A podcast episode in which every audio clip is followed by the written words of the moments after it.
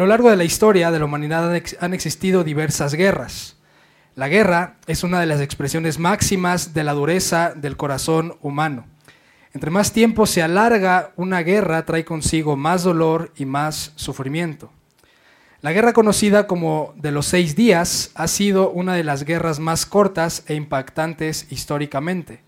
Hace ya 55 años de esta guerra que cambiaría para siempre la historia del Medio Oriente. ¿Qué pasó en esta guerra? En esta guerra de los seis días, las tensiones entre Israel y Egipto cada vez eran mayores. La frontera con Israel en el Sinaí estaba llena de miles de soldados, además de que Egipto había bloqueado el paso marítimo y comercial israelí. Egipto y al menos otras naciones árabes con sus ejércitos estaban listos para atacar y el objetivo era simple, simplemente destruir el ejército y la nación de Israel. No había manera de perder, Egipto y sus aliados superaban en todo a Israel. El ejército egipcio y sus aliados ya celebraban incluso la victoria futura de esta guerra que aún no peleaban. En las pantallas pueden ver esta imagen que se hizo muy famosa de ya el ejército celebrando la victoria sin aún haberla peleado. La destrucción de la nación de Israel era inminente y era cuestión de horas para que aniquilaran al ejército, quienes eran superados en número y eran superados en armamento militar. El mundo miraba expectante esta guerra y se encontraba a la espera de la desaparición de Israel hasta que en la mañana del 5 de junio de 1967 las cosas cambiaron drásticamente. Con un ataque sorpresa muy de mañana, está en las pantallas, contra todo pronóstico, el ejército israelí destruyó los aviones militares de Egipto, Siria y los países aliados y con esta táctica fue el preludio, el preludio de su victoria final el 10 de junio, es decir, seis días después, y de ahí es que toma nombre esta guerra. ¿Qué vemos aquí, iglesia? Vemos que la destrucción para Israel era inminente, pero esta táctica lo cambió absolutamente todo. Pasaron de una inminente destrucción a una asombrosa e inesperada victoria. Y en un sentido similar, eso sucede con nosotros cuando ponemos nuestra fe y nuestra esperanza en Cristo. Iglesia y amigos que nos escuchan o que nos visitan, nuestra destrucción como humanidad es inminente. Desde el principio vemos, desde Génesis 3, que estamos llenos de pecado a la espera de una muerte y una condenación eterna, pero también vemos a lo largo de toda la narrativa histórica cómo Dios ha intervenido y nos ha dado salvación y libertad en Cristo. Todo apuntaba que seríamos los grandes perdedores de la historia, pero la cruz de Cristo vino a revertir esa derrota en una asombrosa e inesperada victoria para que ahora seamos más que vencedores por medio de aquel que nos amó. Desde ahí que saco el nombre de esta miniserie que estaremos viendo este domingo y el próximo. Eh, estaremos navegando a través de Romanos capítulo 8. Les decía al principio, valdría la pena ir versículo tras versículo porque este libro es impresionante, pero por cuestión de tiempo y demás y porque ya estamos por iniciar nuestra siguiente serie, vamos a hacer solamente un repaso muy breve de Romanos capítulo 8, por lo que yo te recomendaría, les recomendaría que a lo largo de todo el mes de julio estén meditando en este precioso libro y al menos esta semana estés leyendo de Romanos 1 a Romanos capítulo 8 para, las, para que podamos cerrar juntos la siguiente semana con este gran capítulo. Eh, una vez mencionado eso, me gustaría darles una breve, un breve contexto de qué es lo que ha pasado en los capítulos anteriores de Romanos, así que está en las pantallas. Romanos 1 nos, nos habla, fue escrito por Pablo, y Pablo introduce la carta y habla de que todo gentil, es decir, todo aquel que no es judío, está apartado de Dios y merece la muerte eterna. Aquí hay mucha duda, ¿no? De que si los mayas, que si los olmecas, si no tenían a Cristo, solamente estaban apartados, apartados de Dios en espera de la muerte eterna. ¿Qué nos dice Romanos capítulo 2? Nos dice que no solo los gentiles están apartados de Dios, sino que también los judíos tienen el mismo problema al no obedecer perfectamente la ley de Dios. Es decir, Romanos 1 nos dice, los que no son judíos están en problemas, pero también los que son judíos están en problemas. Romanos capítulo 3 nos dice que eh, judíos y gentiles merecen la muerte eterna porque tanto los unos como los otros pecaron. Pero también hay una manera de alcanzar la justicia, la salvación de sus pecados aparte de la ley y es por medio de la fe en Jesucristo. Entonces ya nos va mostrando Pablo la dirección que está tomando de hablarnos cómo es que el hombre pecador puede estar delante de un Dios que es justo. Romanos capítulos 4 nos dice cómo Abraham fue justificado por la fe y no por las obras de la ley. La salvación desde el principio ha sido por la fe y no por las obras. ¿Eso qué, qué significa? Que nosotros hoy somos justificados por poner nuestra fe en el sacrificio que ya fue ofrecido por Jesús, pero eso siempre ha sido así, porque cuando no había venido Jesús, la salvación era a través de la fe, de creer de que algún día iba a venir un Salvador a pagar por nuestros pecados, pero siempre ha sido por fe. Romanos capítulo 5 nos dice que por Adán todos nacemos muertos en pecado, pero por Cristo podemos recibir la vida eterna. Romanos capítulo 6 nos dice que todos los que hemos creído en Cristo hemos muerto y resucitado con Él y que ya no vivimos para satisfacer a nuestro pecado, sino que ahora vivimos para satisfacer a Cristo. Romanos capítulo 7, este capítulo es muy interesante ya se va acercando hacia el capítulo que vamos a estar Estudiando en Romanos 7 nos dice que todo aquel que ha puesto su fe en Cristo ya no recibe condenación de la ley, pero aún así no es libre totalmente del pecado. ¿Eso qué significa? Que como cristiano vas a seguir pecando, ¿ok?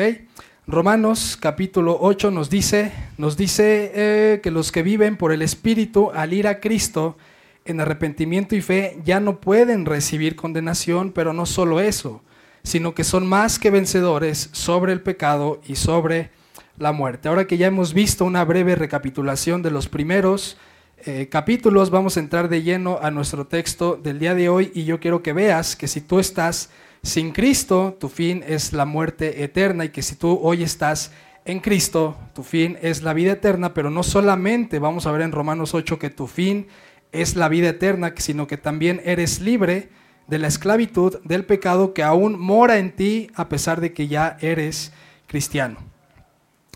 Otra esperanza que nos da, iglesia, te puedo adelantar de Romanos capítulo 8 es que no sé qué te haga falta el día de hoy.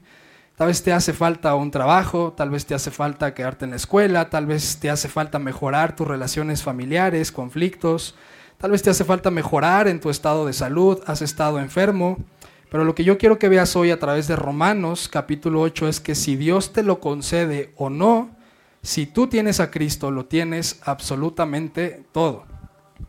Él te va a ayudar a vivir con eso o sin eso porque Cristo nos libera de la esclavitud de este mundo y sus comodidades. Ese es el punto principal del sermón de esta tarde. Dios quiere que veamos que somos más que vencedores por medio de la libertad que Él nos ofrece en Cristo. Y para eso vamos a estar viendo cuatro puntos. Libertad en Cristo, libertad en el Espíritu, libertad para vida eterna, libertad de la carne. Y si bien es redundante, el texto así lo es, Dios quiere que seamos libres. Así que comencemos con el primer punto, libertad en Cristo, versículos del 1 al 4. Dice así la palabra de Dios.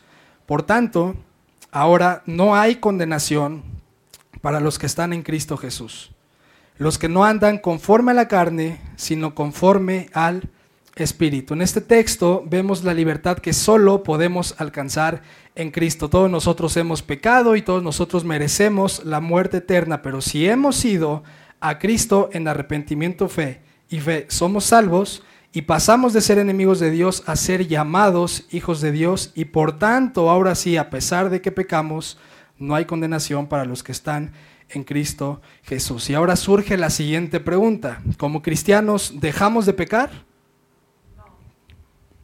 La respuesta es un rotundo no. Pecamos antes de conocer a Cristo y pecamos aún conociendo ya a Cristo. No debería de ser así, pero tristemente y lamentablemente es así. Entonces, ¿cuál es la diferencia? Si siendo cristiano peco y si no siendo cristiano también peco, entonces, ¿de qué se trata? y mucha atención con esto, la diferencia es que ya no somos una máquina de pecar, ya no estamos entregados al pecado. Si no tenemos a Cristo, no podemos dejar de mentir, no podemos dejar de engañar, no podemos dejar de pecar.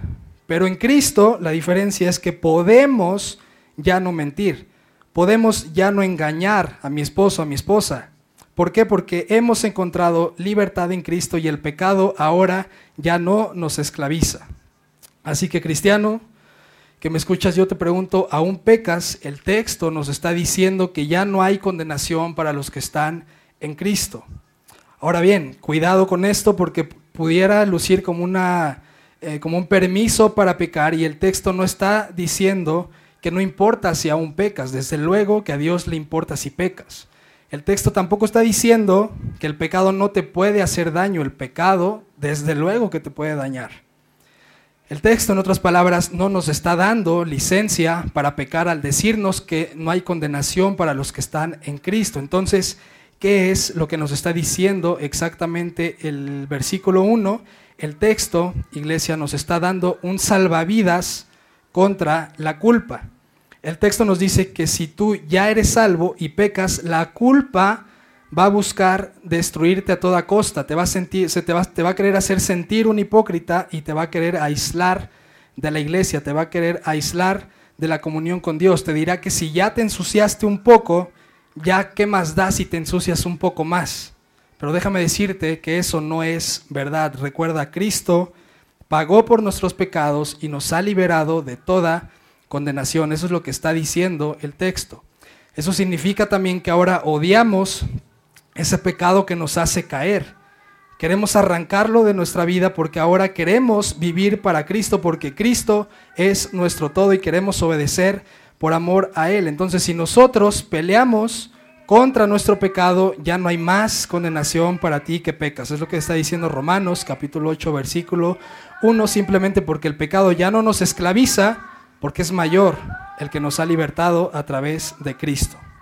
Versículo 2 porque la ley del Espíritu de vida en Cristo Jesús te ha libertado de la ley del pecado y de la muerte. Entonces, subraya esa palabra, ley del Espíritu de vida en Cristo y ley del pecado de la muerte. ¿Qué significa la ley del Espíritu de vida en Cristo? Se escucha complicado de entender, pero no es así. Se refiere simplemente al poder operativo que ya está en ti si tú estás en Cristo. Es decir, ahora tú tienes la capacidad por ese Espíritu de vida de tú matar a tu pecado y no dejar que Él te mate a ti. De modo que no es cierto excusarnos de no poder vencer o pelear contra el pecado diciendo que así nacimos, que así crecimos, que no podemos cambiar. Sí podemos cambiar, pero solamente si el Espíritu de Cristo está en nosotros. Ahora bien, ¿de qué nos ha liberado tener el Espíritu de vida en Cristo? Dice el texto que nos libera de la ley del pecado y de la muerte. Y para entender un poquito más esto, eh, de, lo del pecado, de la ley y de la muerte, quiere decir que esta ley interna en ti hace que no podamos dejar de pecar. O sea, sinceramente puede que queramos dejar de pecar, pero el daño que nos hace a nosotros, por el daño que hace a los demás, pero no vamos a poder dejar de pecar por esa ley que está en nosotros. Y no solamente eso, que no podemos dejar de pecar, sino que nos hunde cada vez más, nos llena de frustración, nos, nos, llena de depresión y hace que nos apartemos cada vez más de Dios, nos lleva a buscar más hasta encontrar una cosa que ahora sí nos, nos satisfaga, pensando que más alcohol, más sexo, más dinero nos va a satisfacer cuando eso jamás va a satisfacer nuestros corazones necesitados, necesitados de Dios. El pecado nos va a seducir y nos va a ofrecer una aparente satisfacción, pero siempre nos pagará con frustración y vacío en nuestros corazones. Y es de eso que Dios nos ha liberado al estar en Cristo. Dice el versículo 3, pues lo que la ley no pudo hacer, ya que era débil por causa de la carne, eh, Dios lo hizo enviando a su propio Hijo en semejanza de carne de pecado y como ofrenda por el pecado condenó al pecado en la carne. Entonces aquí tenemos que ir poco a poco, este versículo es un poco largo, comienza diciendo que lo que la ley no pudo hacer, entonces, ¿qué es lo que la ley no pudo hacer? Justificar al pecador. La ley no nos pudo reconciliar con el Padre. Dios nos entregó sus mandamientos para que los obedezcamos y a través de eso tengamos vida eterna, pero la pregunta es, ¿eso sucedió? No, o sea, es un rotundo no, ninguno de nosotros hemos podido obedecer perfectamente la ley de Dios. ¿Y eso qué significa? Muerte eterna delante de Dios. Y no solamente una muerte después de esta vida, sino que una muerte físicamente de a partir de ahora. Entonces, ¿cuál es el propósito de la ley? Eh, ya que no nos salva, podemos ver en este texto que la ley es la revelación de Dios y obedecerla simplemente significa reflejar su imagen. Obedecer la ley de Dios nos hace más parecidos a Dios, pero no nos salva. Obedecer la ley de Dios para alcanzar salvación es algo imposible y solamente uno ha podido obedecer perfectamente la ley de Dios y no somos ni tú ni yo, sino que ese alguien que sí pudo obedecerla se llama Jesús. Desde Adán hasta el último ser humano nacido, todos hemos pecado y merecemos la muerte. Es lo que dice Pablo capítulos atrás. Por cuanto todos pecaron, eso nos incluye a todos, y no alcanzan la gloria de Dios. De modo que nosotros puede que hayamos intentado o intentes tú cambiar tu vida, pero sabes algo, nunca lo vas a lograr perfectamente porque en algún momento vas a regresar a lo mismo, incluso tu condición puede empeorar. Ninguno en este lugar alcanzamos la gloria de Dios. Irónicamente fuimos creados para la gloria de Dios, pero ninguno de nosotros podemos vivir así. Absolutamente todos vivimos para nuestra propia gloria. Todo se trata de nuestros sueños, de nuestras pasiones, de nuestros deseos. Incluso queremos utilizar a Dios como una herramienta para vivir para nuestra propia gloria. Es decir, quiero a Dios para que ya no me enferme. Quiero a Dios para que yo tenga estabilidad económica. Quiero a Dios para que yo no tenga ningún problema. Es decir, seguimos viviendo de esa manera o pensando que Dios está a nuestro servicio para que nosotros vivamos para nuestra propia gloria y aunque bien Dios puede hacer y darnos esas cosas, ese no es el Evangelio. El Evangelio nos muestra que somos enemigos de Dios, que no podemos salvarnos a nosotros mismos y que necesitamos un Salvador que nos rescate. En el Antiguo Testamento Dios nos ha dado su ley para que vivamos, pero ya vimos que eso no funcionó para nosotros. La ley no es el medio de rescate para reconciliarnos con Dios, sino que simplemente la ley nos muestra quién es Dios y lo lejos que estamos de parecernos a Él. Así que si hoy alguien, alguno de nosotros, pudiese llegar a pensar que podemos salvarnos por nuestras obras, quiero decir de que estás en peligro porque obedecemos perfectamente la ley de Dios o moremos o morimos eternamente como enemigos de Dios. Ahora bien, pudiera parecer algo fatalista hasta aquí, como que está imposible llegar hasta la salvación, pero Pablo nos va llevando por una línea, ¿no? De, que no es así, sino de todo lo contrario, y es con eso que pasamos al versículo 3. Pues lo que la ley no pudo hacer, es decir, salvarnos, justificarnos delante de un Dios que es santo, la ley no pudo hacerlo ya que era débil por causa de la carne, debido a que todos pecamos. Entonces, ¿qué pasó? Lo leemos todos juntos al final del versículo. Dios lo hizo. Dios lo hizo. Aquí vemos que nosotros somos débiles, pero Dios no. Nosotros no podemos vivir una vida perfecta, pero Jesús sí. Nosotros no podemos vivir sin pecado, pero Jesús lo hizo por nosotros. Así que amigo, amiga, nosotros no podemos salvarnos a nosotros mismos, pero Dios sí lo hizo por nosotros. ¿Y cómo lo hizo? Continúa diciendo el versículo 3, enviando a su propio Hijo en semejanza de carne de pecado y como ofrenda por el pecado, condenó al pecado en la carne. ¿Qué significa eso? Quiere decir que Dios envía a su Hijo en semejanza tuya, en semejanza mía, al hacerse hombre y fue Jesús quien recibió toda la ira en castigo por nuestros pecados. ¿Con qué pecados batallas tú el día de hoy? Con infidelidad, mentira, pornografía, lujuria, orgullo, enojo, adicciones, eh, amargura, te tengo una noticia, Dios castigó todo ese pecado, todo nuestro pecado bajo Cristo en la cruz. Es decir, Dios nos da la libertad de nuestro pecado si dejamos de pelear por nosotros y creemos en Jesús. De modo que si tú estás en Cristo y pecas, no hay más condenación para ti y tu pecado. Pero si tú estás sin Cristo, hay condenación para ti y tu pecado y la respuesta es ven hoy a Él en arrepentimiento y fe. ¿Para qué? ¿Para qué Dios condenó al pecado en Jesús? Versículo 4. Para que el requisito de la ley se cumpliera en nosotros que no andamos conforme a la carne, sino conforme al Espíritu.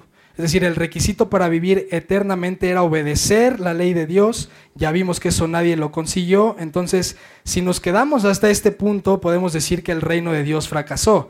Ya que ninguno pudo obedecer perfectamente la ley de Dios, el, reino de Dios se quedó sin ciudadanos. Vemos que no, Dios no dejó las cosas así. Si fuera por nosotros, desde luego que el reino de Dios fracasaría, pero como vimos, no depende de ustedes y no depende de mí, sino que depende de Dios. Nosotros desobedecimos, pero Jesús obedeció. Nosotros merecíamos el castigo, pero Jesús lo recibió en nuestro lugar. De modo que todos aquellos que hemos puesto nuestra fe en Jesús somos salvos por la obediencia de Jesús a nuestro favor. La obediencia de Jesús nos da, acceso a su reino celestial y no solo eso, sino que transforma nuestra manera de vivir ahora en el presente. Y mucha atención con lo siguiente, si puedes anotarlo, la ley ahora implantada en nosotros no nos justifica delante de Dios, sino que la ley implantada en nuestros corazones ahora tiene la función de santificarnos. Es decir, la ley no solo, la ley solo, perdón, nos muestra que somos culpables por no obedecerla, pero la gracia de Dios desbloquea esa dureza en nuestros corazones para que ahora sí podamos obedecer a la ley de Dios, ya no para ser salvos, sino para obedecerla, andar en la ley porque ya somos salvos. Ahora sí podemos obedecer la ley de Dios y de esa manera reflejar su imagen en nosotros. De esa manera ahora sí poder amar a nuestro esposo, a nuestros hijos en el trabajo, y no solamente amarles, sino también servirles. ¿Por qué? Porque es lo que nosotros hemos recibido de parte de Él. Ahora bien, ¿cómo podemos resumir este primer punto? Simplemente en que no hay ninguna condenación para todos aquellos que han renunciado en alcanzar la salvación por ellos mismos y han creído en Cristo.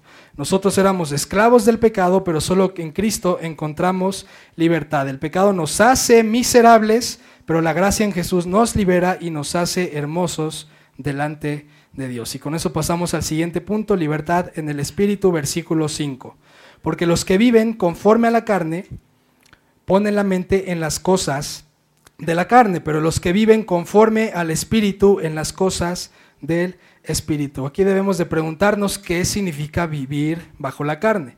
Y la Biblia es asombrosa porque se interpreta a sí mismo y nos da una guía de qué es vivir bajo la carne. Nos dice Gálatas, las obras de la carne son evidentes, las cuales son, y aquí no hay ni siquiera necesidad de detenernos a explicar cada una porque son muy claras, pero cómo es eh, las cosas de la carne son inmoralidad, impureza, sensualidad, idolatría, hechicería, enemistades, pleitos, celos, enojos, rivalidades, disensiones, herejías, envidias, borracheras, orgías y cosas semejantes. Y el día de hoy, iglesia, amigos que nos visitan, quiero hacerles una pregunta, no tienen que responder en voz alta, pero yo quisiera preguntarles en qué ocupan su mente en sus ratos libres. ¿En qué piensan cuando no tienen nada en qué pensar, cuando no están pensando en el trabajo, en la escuela? ¿En qué piensan en esos momentos? Y les pregunto eso porque la batalla espiritual, iglesia, por nuestra alma, dice el texto, está en nuestra mente. Si nuestra mente está puesta en la lista que acabamos de leer anteriormente, te ruego que no creas que vas camino en casa a la vida eterna con el Rey. Si nuestra mente de continuo está en eso, en inmoralidad, impureza, sensualidad, idolatría, borracheras, enemistades, pleitos, celos, vamos hacia todos lados menos en camino hacia, hacia nuestro rey. La, vista, la lista que acabamos de leer de andar o de pensar en la carne no está describiendo solamente la vida de ateos, está describiendo la vida de muchos creyentes que aún viven conforme a la carne, creyendo que van camino al cielo cuando en realidad van camino a la condenación. El ciudadano del reino de Dios vive conforme al Espíritu y pone su mente en las cosas del Espíritu. Es lo que nos está diciendo el texto. ¿Qué significa poner la mente en el Espíritu? La misma escritura nuevamente nos da la respuesta. Amor, gozo, paz, paciencia, benignidad, bondad, fidelidad, mansedumbre y dominio propio. Entonces, me gustaría hacerte también las siguientes preguntas, deteniéndonos poco a poco en estas obras que el Espíritu nos da en Gálatas capítulo 5. Y ahí te pregunto, les pregunto lo siguiente, ¿amas o eres conocido por tu frialdad? Bajo el pretexto de que es que así me hicieron mis papás, así crecía, yo nunca recibí amor. El siguiente es gozo, ¿tienes gozo o eres conocido por siempre estar de malas? El siguiente es paz, ¿tienes paz? ¿O te pasas toda la vida preocupado por el futuro? ¿Qué es lo que va a pasar? ¿Tienes paciencia o quieres que las cosas se arreglen ya, de inmediato? No más problemas, no más enfermedad. ¿Eres benigno o te gusta cobrar venganza? Si te la hacen, me la pagas. El siguiente es bondad. ¿Eres bondadoso o te cuesta trabajo dar a los demás? Y no solamente dinero, sino tiempo, amor, energía. ¿Eres fiel o estás contando las horas para verte de nuevo con aquella persona que no es tu esposo, que no es tu esposa? ¿Tienes mansedumbre o crees que todos te deben de servir a ti en todos lados, empezando por la casa? Te quejas porque nadie se preocupa por ti en la iglesia, pero pregúntate, ¿tú te preocupas por los demás? ¿Tú les llamas? ¿Tú les sirves durante la semana? Finalmente es dominio propio. Tienes dominio propio o se angustian, o te angustias, o las personas se angustian para que tú no te enteres. Es que no le digas a Paco, porque si se entera Paco, no, espérate, va a arder Troya. La, iglesia, la escritura nos dice que no. El cristiano, el ciudadano del reino, tiene todos estos atributos en su corazón. E iglesia, Puede que no modeles perfectamente esta lista que acabamos de leer, empezando por mí, yo tampoco la puedo modelar perfectamente, pero lo que sí nos dice el texto es que sinceramente podemos pelear para vivir conforme a estas obras del Espíritu. ¿Cómo? Poniendo la mente en las cosas del Espíritu. Y esto pareciera muy sencillo, pero realmente es así. ¿Qué más nos dice la palabra de Dios en el versículo 6? Porque la mente puesta en la carne es muerte, pero la mente puesta en el espíritu es vida y paz. Entonces te das cuenta cómo la batalla espiritual está en la mente. La batalla espiritual no se gana declarando o declarando eh, o declarando, decretando victoria sobre el pecado. La batalla espiritual en nuestro corazón no se gana expulsando demonios. La batalla espiritual no se gana siendo un activista religioso. Y eso lo vemos en Corintios. ¿Qué pasó con aquella persona que se estaba acostando con su madrastra. Pablo no le dijo expulsen el demonio de lujuria que está en la iglesia, sino que le dijo mándenlo a que se arrepienta de su pecado. Esa es la manera en que nosotros peleamos y en que, en que Dios nos exhorta a que batallemos nuestras batallas espirituales, expulsando el pecado de nuestros corazones. ¿Quieres dejar de ser esclavo de tu pecado? Dice el texto, pon tu mente en las cosas del Espíritu. ¿Y eso qué significa? Llena tu mente de la palabra de Dios, medita en las escrituras, confiesa tus pecados, haz vida de iglesia. ¿Y cuál va a ser el resultado? Si haces eso, dice el versículo 6, la mente puesta en el Espíritu es que vida y paz. Es lo que quiere el mundo. El mundo anhela vida, el mundo anhela paz. La violencia cada vez crece más, cada vez más inseguridad, cada vez más asesinatos, cada vez más injusticia cada vez más enfermedades que otra ola de COVID, el mundo no tiene paz. Si tú quieres tener paz en tu vida, quieres tener paz en tu matrimonio, quieres tener paz en medio de tu sufrimiento, paz en medio de tu enfermedad, paz en medio de tu aflicción, dice el texto, pon tu mente en el Espíritu y llénala de su palabra, porque eso te va a resultar en vida y te va a resultar en paz. Y amigo y amiga que nos visitas o escuchas por internet, si aún tú no tienes a Cristo, nunca vas a poder tener esa verdadera paz. Dios es tu enemigo y necesitas reconciliarte primero con Él, de lo contrario tu mente siempre será gobernada por la carne, es lo que dice el versículo 7. La mente puesta en la carne es enemiga de Dios porque no se sujeta a la ley de Dios, pues ni siquiera puede hacerlo. ¿Alguna vez has jurado no volver a tomar y lo vuelves a hacer? Desde luego, alguna vez has prometido fidelidad a tu esposa y vuelves a caer, vuelves a caer, porque la mente puesta en la carne es enemiga de Dios y nunca va a estar satisfecha con el pecado, siempre te va a pedir más y más pecado hasta consumar tu muerte. Vivir con la muerte, dice el texto, puesta en la carne es estar muerto en vida. Tú crees que el pecado te da libertad y placer, pero en realidad el pecado te hace cada vez más esclavo y muerto, muerto a la espera de que dejes de vivir físicamente para consumar tu muerte espiritual eterna. Así que escucha lo siguiente, en este mundo solamente hay dos tipos de personas. En este lugar, justamente en este auditorio, solamente están los que están en la carne y los que están en el espíritu. Tú puedes ser una persona moralmente buena y estar en la carne.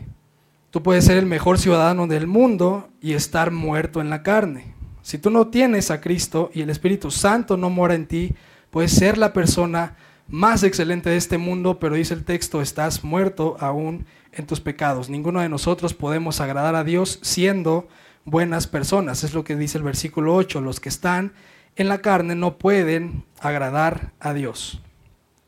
Y estar en la carne, iglesia, significa simplemente que no tienes a Cristo. Qué bueno que seas buena persona, qué bueno que no te metas con los demás, pero eso no te salva ni hace que hagas que puedas agradar a Dios.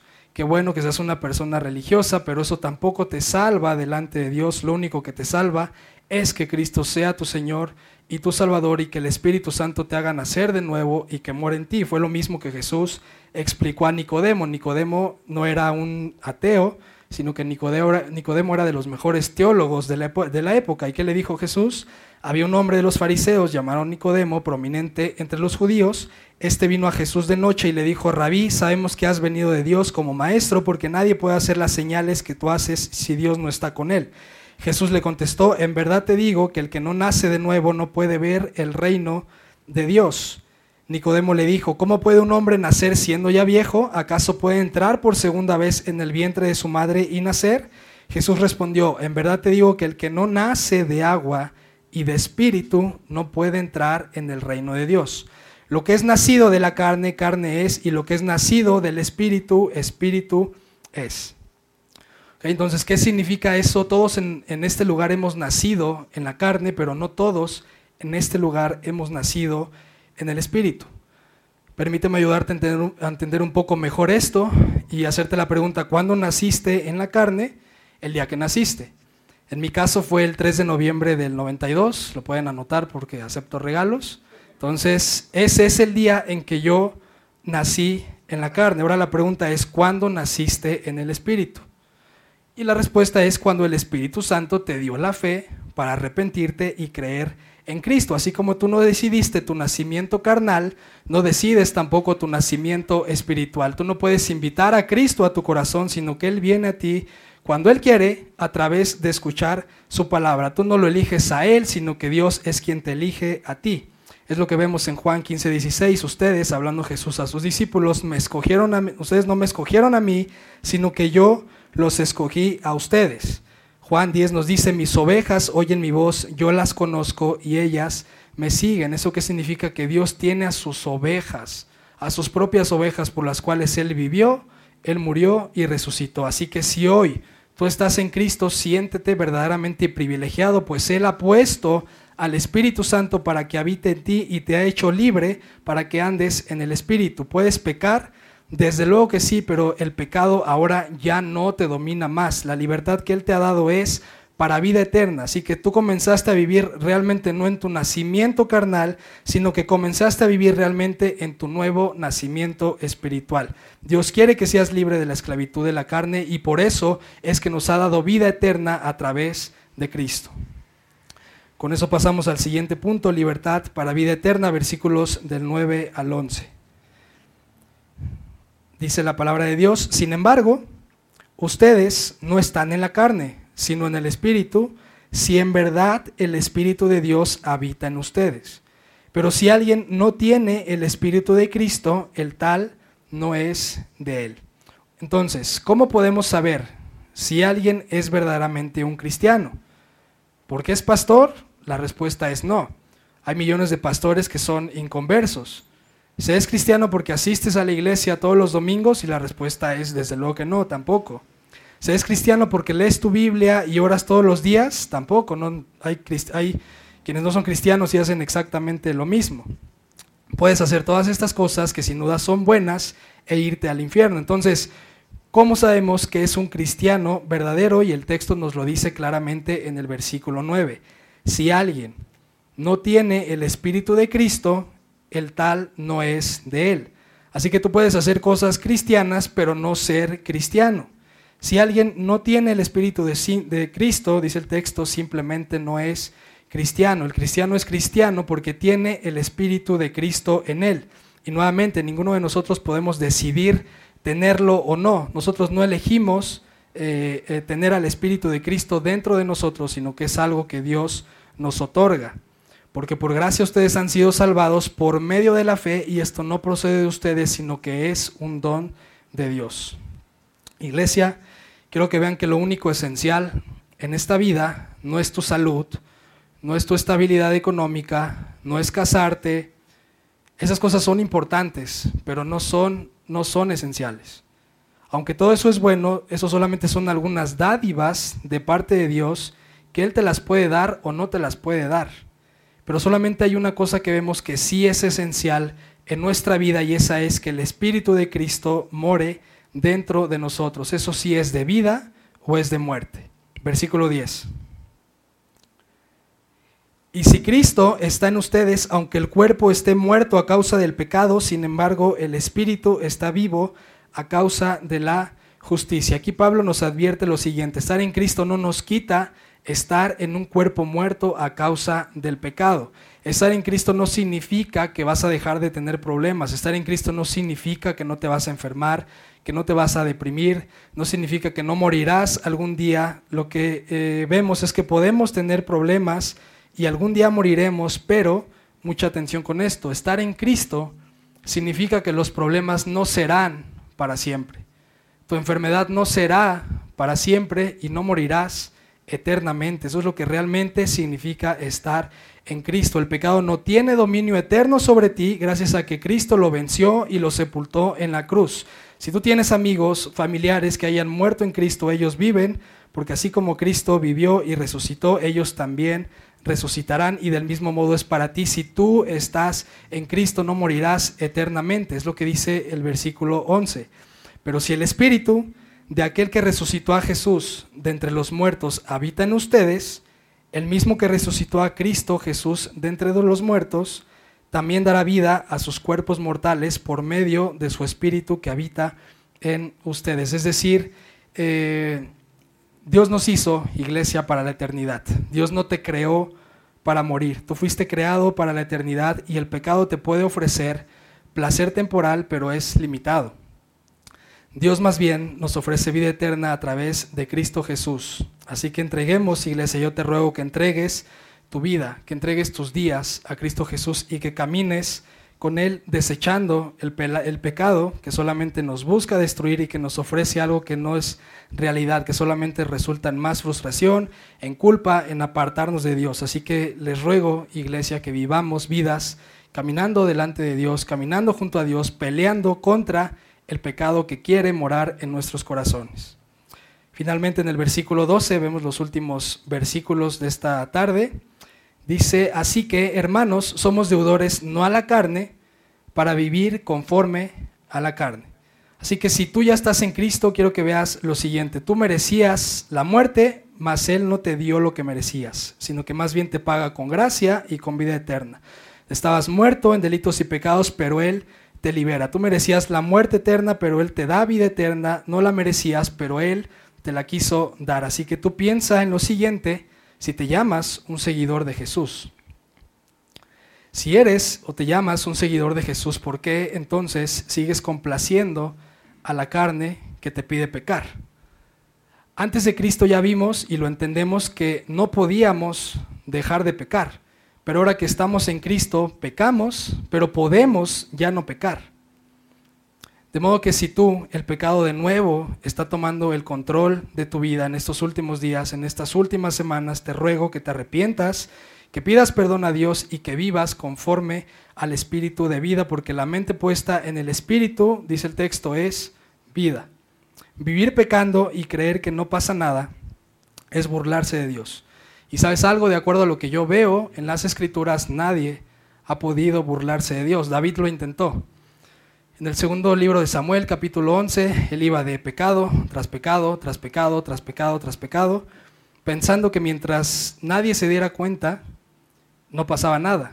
Sin embargo, las cosas salieron a la luz y todo fue expuesto y David tuvo que pagar por su pecado. Así que no creamos, iglesia, que nosotros podemos ocultar nuestro pecado y poner nuestra mente en las cosas de la carne mientras los demás no se den cuenta, mientras mi familia, mientras los pastores no se den cuenta, yo puedo seguir con esta práctica. El texto nos dice que Dios no puede ser burlado y nos invita hacia el arrepentimiento. Ahora bien, ¿cuál es la principal similitud entonces entre un cristiano y un no cristiano? Es que ambos pecan. La diferencia es que el cristiano se duele, realmente cuando peca y pelea contra su pecado y no solamente eso, sino que crece en su dependencia con Dios. Mientras que el no cristiano no pelea contra su pecado, más bien se entrega a él y lo disfruta hasta que se pueda. El gozo que el pecado da, iglesia, no es eterno, pero el gozo que Dios da, ese sí es eterno porque nos da vida. El fin del cristiano que pelea contra su pecado es vida, pero el fin de quien se entrega a su pecado y no pelea, nos dice el texto, es muerte eterna. Más bien que no ha, nacido de nuevo, el Espíritu Santo no mora en él. Versículo 13, porque si ustedes viven conforme a la carne, habrán de morir, pero si por el Espíritu hacen morir las obras de la carne, vivirán. Si nosotros vivimos para complacer a nuestro pecado, iglesia, no tengas la más mínima duda que estás muerto totalmente en delitos y pecados, en que no has sido regenerado y que tu muerte se extenderá por el resto de la eternidad.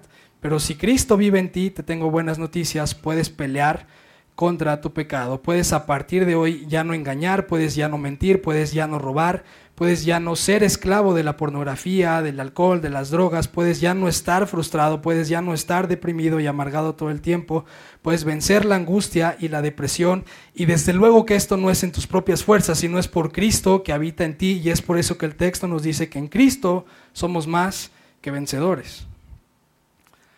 ¿Cómo podemos concluir este sermón? Si tú estás en Cristo, ánimo, pelea contra tu pecado sabiendo que ahora, porque el Espíritu de vida, el Espíritu de Cristo mora en ti, ahora puedes vencer al pecado. Podrás caer, vas a pecar, ya vimos que sí, pero eso no será definitivo. Podrás mostrar deficiencias en tu carácter, podrás no estar espiritualmente como te gustaría, podrás estar desanimado por tu sufrimiento, por tu prueba, pero sigue adelante porque Dios ha prometido que nunca te va a abandonar. Dios ha prometido que nunca te va a dejar. Dios ha prometido que siempre te va a amar. Él ha prometido estar con nosotros y contigo hasta el fin. Es lo que nos dice al final del capítulo 8 y que estaremos cerrando con esto la siguiente semana en donde Él nos dice, estoy convencido de que ni la muerte, ni la vida, ni ángeles, ni principados, ni lo presente, ni lo porvenir, ni los poderes, ni lo alto, ni lo profundo, ni ninguna otra cosa creada que dice, nos podrá separar del amor de Dios que es en Cristo Jesús, Señor nuestro. Así que obedece al Rey, sírvelo con todo tu corazón y con toda tu alma y con todas tus fuerzas. John Newton en algún momento dijo, yo no soy lo que debo ser, tampoco soy lo que quiero ser, pero por la gracia de Dios no soy lo que solía ser. Así que ánimo y pelea con Dios para vencer el pecado que aún quiere morar en ti. Y si tú en esta tarde estás sin Cristo, te digo, no endurezcas más tu corazón. El pecado siempre paga mal y el pecado te pagará. La paga final de tu pecado va a ser muerte eterna. No importa qué tan bueno seas, no importan tus buenas obras, no importa que te comportes como cristiano, si Cristo no mora en ti, si no has nacido de nuevo, necesitas arrepentirte y creer en el Evangelio. Vamos a orar.